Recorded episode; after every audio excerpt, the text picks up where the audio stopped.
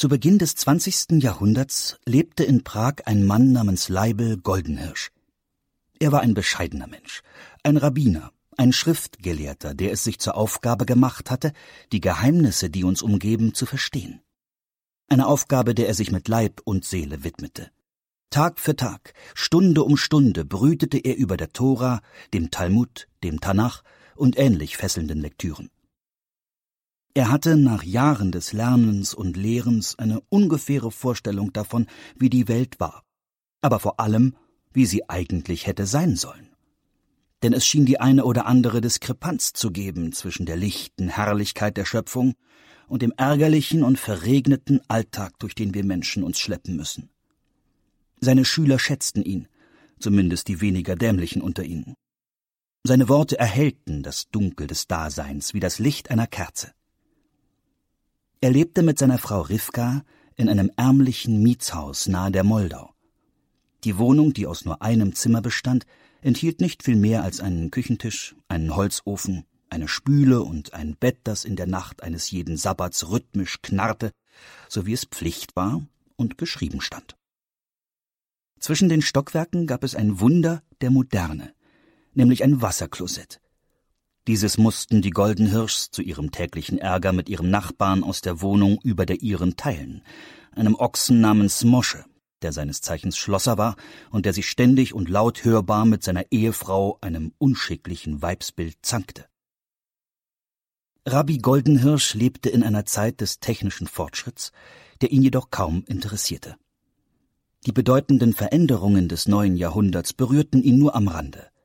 So waren vor einigen Jahren die Gaslampen entlang der Straßen gegen elektrische ausgetauscht worden, was manche Menschen für Teufelswerk, andere wiederum für Sozialismus hielten. Auch hatte man am Flussufer Gleise aus Stahl verlegt, auf denen Straßenbahnen fuhren und dabei eifrig Funken versprühten. So also sah er aus, der Zauber des neuen Zeitalters. Leibel Goldenhirsch konnte mit all dem wenig anfangen. Straßenbahnen hin oder her, das Leben blieb beschwerlich. Stur und genügsam ging er seinem Alltag nach, so wie es die Juden Europas seit Jahrhunderten getan hatten und vermutlich über Jahrhunderte hinweg weiter tun würden. Der Rabbi bat um wenig, und infolgedessen erhielt er auch wenig. Sein Gesicht war schmal und blass über dem schwarzen Bart, er hatte dunkle, wache Augen durch die er das Treiben um sich herum mit einem gewissen Maß an Misstrauen betrachtete. Nach getanem Tagwerk legte der Rabbi seinen Kopf auf das Kissen neben seiner geliebten Rivka, einer starken, schönen Frau mit rauen Händen, sanftem Blick und kastanienbraunem Haar. Manchmal, in den kurzen Momenten, bevor der Schlaf ihn übermannte, meinte er durch die Zimmerdecke hindurch bis in den Nachthimmel blicken zu können. Dann ließ er sich treiben wie ein Blatt im Wind wurde emporgehoben und schaute hinab auf die kleine Welt.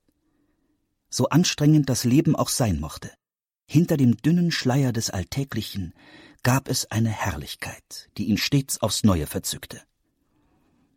Allein schon da zu sein, allein schon zu leben, pflegte Leibel zu sagen, ist ein Gebet. Aber des Öfteren lag er in letzter Zeit schlaflos und starrte vor sich hin.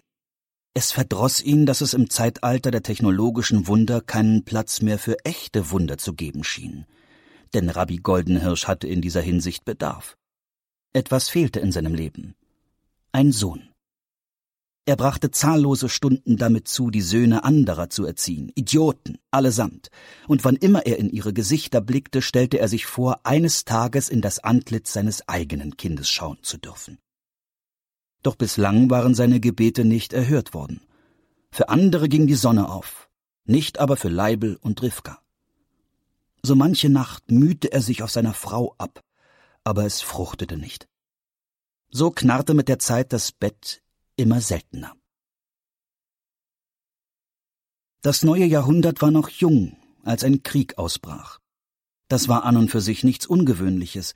Kriege gab es immer wieder mal, sowie gelegentlich irgendwo die Grippe aufflammte. Doch dieses Mal war etwas anders. Nur nahmen es Leibel und Rivka Goldenhirsch vorerst nicht wahr. Es begann der große Krieg, der bald Millionen dahinraffen sollte. Keine Grippe, sondern die Pest. Die Schüler des Rabbi Goldenhirsch fingen an, Fragen zu stellen und ihn um Klärung zu bitten, und zum ersten Mal in seinem Leben sah er sich mit etwas konfrontiert, auf das er keine Antwort wusste. Bisher konnte er in solchen Fällen stets die verlässlich rätselhaften Wege des Herrn bemühen, aber der Krieg war keineswegs göttlichen Ursprungs, sondern Menschenwerk. Der Rabbi war ratlos. Er stand vor seinen Schülern mit offenem Mund und stotterte. Die Fakten waren ihm geläufig, aber deren tiefere Bedeutung entzog sich ihm. Er wusste natürlich, dass der Erzherzog Franz Ferdinand in Sarajevo von feiger Hand gemeuchelt worden war, doch Sarajevo war weit weg vom Zentrum der Welt. Irgendwo tief auf dem Balkan, was kümmerte es schon die zivilisierte Gesellschaft, wer wen dort abknallte? Die Goyim schossen ja ständig um sich. Was machte es für einen Unterschied, ob nun ein Erzherzog mehr oder weniger auf Erden wandelte? Ihm war selbstredend klar, dass jedes Menschenleben unermesslich wertvoll, der gewaltsame Tod eines Menschen